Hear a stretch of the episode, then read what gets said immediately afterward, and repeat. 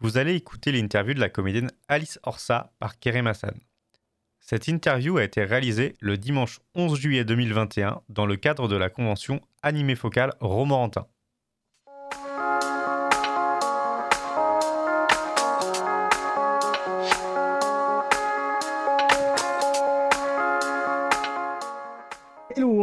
Je suis avec Alice Orsa. Merci d'être, de te prêter à cette interview, de prêter euh, ton temps à cette interview. Alors, est-ce que tu peux te présenter rapidement et nous dire ce que tu fais sur, euh, sur Anifocal Expo, puis aussi qu'est-ce que tu fais de manière générale?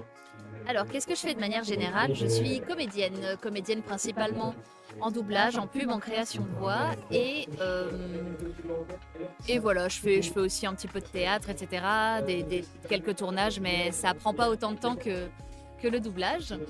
Et euh, donc sur Anime Focal Expo, je viens euh, parler, discuter avec euh, les fans des séries et films concernés. Je viens parler du métier, je viens faire des questions-réponses, des dédicaces, des photos, et, et voilà, je viens rencontrer les gens.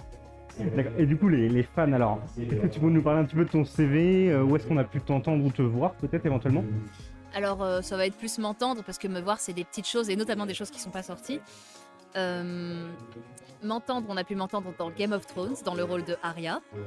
On a pu m'entendre dans Your Name, dans le rôle de Mitsuha. On a pu m'entendre dans Loin de moi, près de toi, dans le rôle de Muge. Dans euh, Never Have I Ever, euh, qui s'appelle aussi Mes premières fois sur Netflix, le rôle de Eleanor. Euh, dans Biohackers, le rôle de Mia, c'est quasiment que des rôles principaux, ce que je vous cite bon. là, histoire que les gens replacent mieux les rôles, parce que si je commence à sortir euh, beaucoup de rôles secondaires, euh, on, on va avoir plus de mal à, à replacer, mais euh, principaux comme secondaires, à chaque fois j'ai la chance de faire des rôles super délirants et, et j'en suis super heureuse.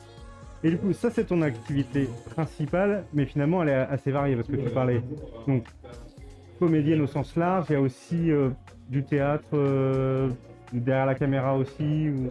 Ça se passe comment? C'est ça. Alors en fait, euh, un des trucs qui, amène souvent le sujet sur la table, c'est que on entend beaucoup dire doubleur, doubleuse, doublure.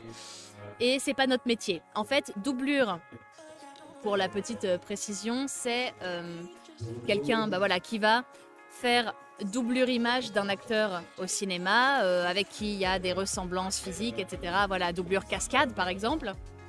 Euh, doubleur, ça ne désigne pas du tout les comédiens qui font du doublage. Doubleur, ça désigne les entreprises qui, qui font, qui produisent en fait les doublages. Euh, voilà, on parle, on parle d'un doubleur. Et du coup, nous, qu'est-ce qu'on est là-dedans? Bah, On est comédien. Et comédien, il y a plusieurs branches au métier. Euh, on peut choisir de jouer sur toutes les branches à la fois, de jouer sur une seule branche, de jouer sur deux branches. euh, voilà. Il y a plusieurs branches. Il y a l'image, donc les acteurs qu'on voit en chair et en os à l'image. Il y a le théâtre. Le théâtre. Dans théâtre, je comprends aussi la comédie musicale, tout ce qui se fait sur scène, en fait. Et euh, il y a la voix. Et la voix, ça va comprendre le doublage, la création de voix, la pub, l'institutionnel, tout ce qui est vraiment bah, de l'ordre de, de la voix, en fait, de la production vocale. Ok, d'accord, ouais, c'est- c'est- c'est- ça, ça clarifie les choses et c'est Ouais. vrai qu'il y a beaucoup de. Je pense qu'un jour, je vais faire un petit schéma avec, Ouais, c'est avec ça. un petit arbre et il y a les branches. Et la branche correspond à, à un type du métier. Avec le schéma, tu pourras venir comme ça sur, le, sur les Exactement. conventions. Alors voilà. Et donc là, tu as pu donner, euh, donc vous participez du moins à des conférences, c'est ça Ouais. Est-ce qu'il y a eu des, des questions qui sont sorties qui étaient intéressantes ou des, des sujets sur lesquels tu veux revenir Au-delà du coup de peut-être la clarification, s'il n'y en a pas eu, euh, c'est pas grave. hein. Euh, voyons voir. Ce qui a beaucoup été demandé, c'est euh, quel a été le personnage que tu as préféré doubler. Euh, et à ça, je réponds un peu souvent la même chose parce qu'il n'y a pas un seul personnage qu'on a kiffé doubler. Parce que euh, en plus, on évolue beaucoup au, cours d'une carrière, donc on a euh, des goûts différents, des, moments où on est plus ou moins fier de ce qu'on a fait. Donc, euh, pour répondre à cette question qui est énormément posée, j'ai beaucoup beaucoup kiffé doubler Arya pour la badassitude. Mitsuha parce que je suis tellement fan du cinéma de Makoto Shinkai que c'était un rêve quand on m'a appelé pour faire Mitsuha. Euh, dans Loin de moi, près de toi, euh, que vous pouvez voir d'ailleurs sur Netflix. J'ai toute la conférence là hein, dans les oreilles. Euh, dans Loin de moi près de toi parce qu'elle est totalement barrée dans sa tête. Genre, elle a vraiment un pet au casque et c'est un rôle qui est très très drôle à jouer. À ce même titre, Eleanor dans mes premières fois parce que elle, pareil, elle est totalement folle. Elle peut pas avoir une intention et une émotion dans une scène. Faut qu'elle en ait 14 et c'est ça qui est très très drôle à jouer. Voilà. Petite question bah, du coup, qui, vient- qui me vient comme ça là.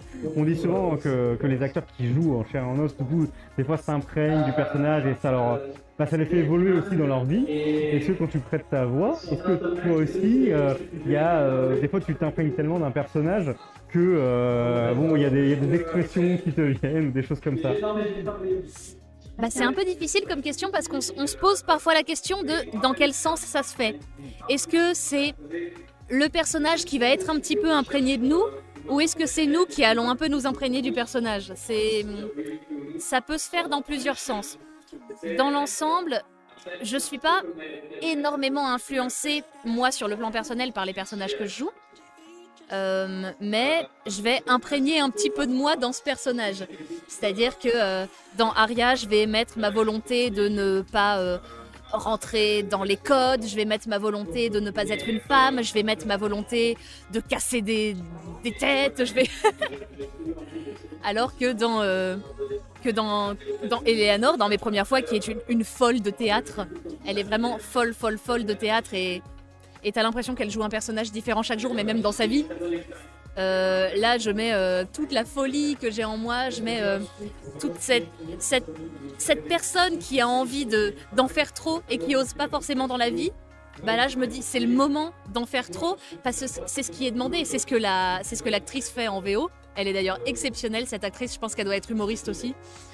Et, et tu te dis, vas-y, c'est là que je dois infuser de moi et de cette partie de ma personnalité dans, cette, dans ce personnage. Et c'est, c'est l'une des meilleures parties en fait du métier. C'est que même si tu vas t'adapter à plein de personnages très différents, va toujours y avoir ce petit quelque chose de toi, de ton bagage et de ta personnalité. Ok, c'est très clair comme, euh, comme réponse, merci. Petite question actualité, est-ce que tu as des choses non confidentielles là où on va pouvoir euh, te voir ou t'entendre dans les mois à venir?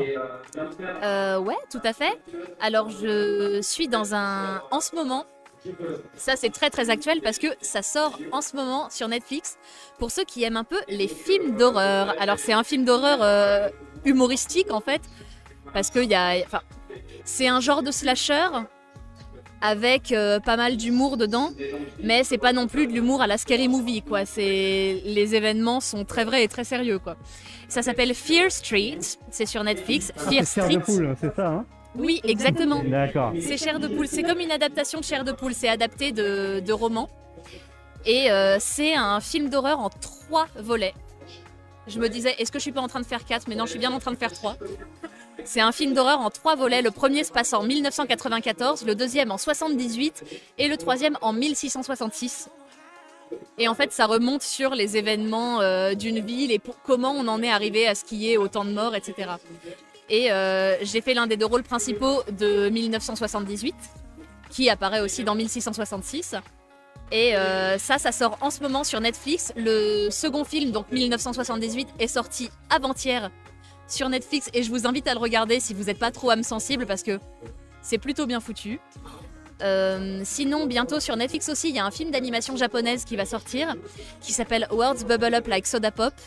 Et je me suis beaucoup, beaucoup amusée. J'ai fait l'un des deux rôles principaux de ce film. Et c'est ce genre de rôle dans lequel on rentre super facilement parce que c'est un rôle très tendre, très bienveillant, très positif. Et ça fait vraiment plaisir. C'est comme une bulle de douceur. Et j'invite vraiment à regarder ce film parce que c'est plein de poésie, c'est plein de couleurs, beaucoup de couleurs. Il y a de la musique et tout. Enfin, c'est vraiment un super film d'animation japonaise.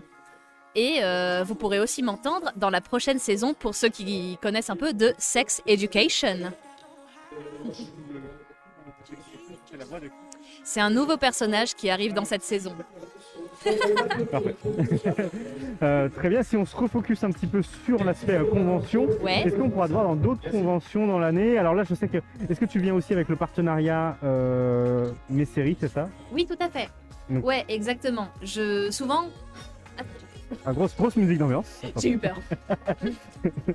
Souvent, quand je vais en convention, je dirais 60% du temps, c'est euh, grâce à messeries.fr qui est donc cette association autour du doublage, de la promotion des voix françaises.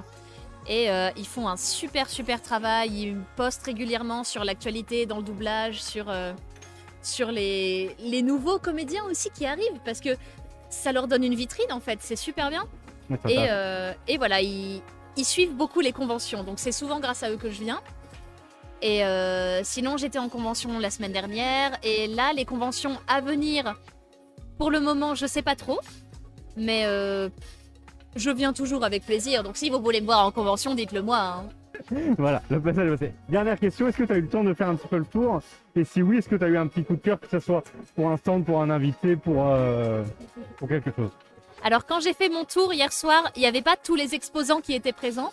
Il y avait surtout des, expo- des exposants goodies. Et j'ai eu le temps de m'acheter un truc. J'ai eu le temps de m'acheter cette petite peluche de Kouloulou de Princesse Mononoke. Et en plus, il y a des espèces de petites perles dedans. Je suis sûre qu'on pourrait faire de l'ASMR avec. C'est déstressant, c'est ça? Totalement, c'est très déstressant. Et voilà, j'ai eu le temps de m'acheter ce petit Kouloulou que je suis amoureuse de lui. Et puis, euh, je pense que je vais refaire un tour pour voir euh, un peu plus les artistes, euh, les auteurs que j'ai pas trop eu le temps de voir hier. Ok. Eh bien, merci beaucoup, Alice, euh, d'avoir passé du temps à cette interview et je te souhaite euh, très bonne continuation. Merci beaucoup, merci. Merci, à bientôt. Merci d'avoir écouté Ange Pop Corner. Retrouvez tous nos podcasts sur vos plateformes préférées et retrouvez-nous toute la semaine sur Twitch.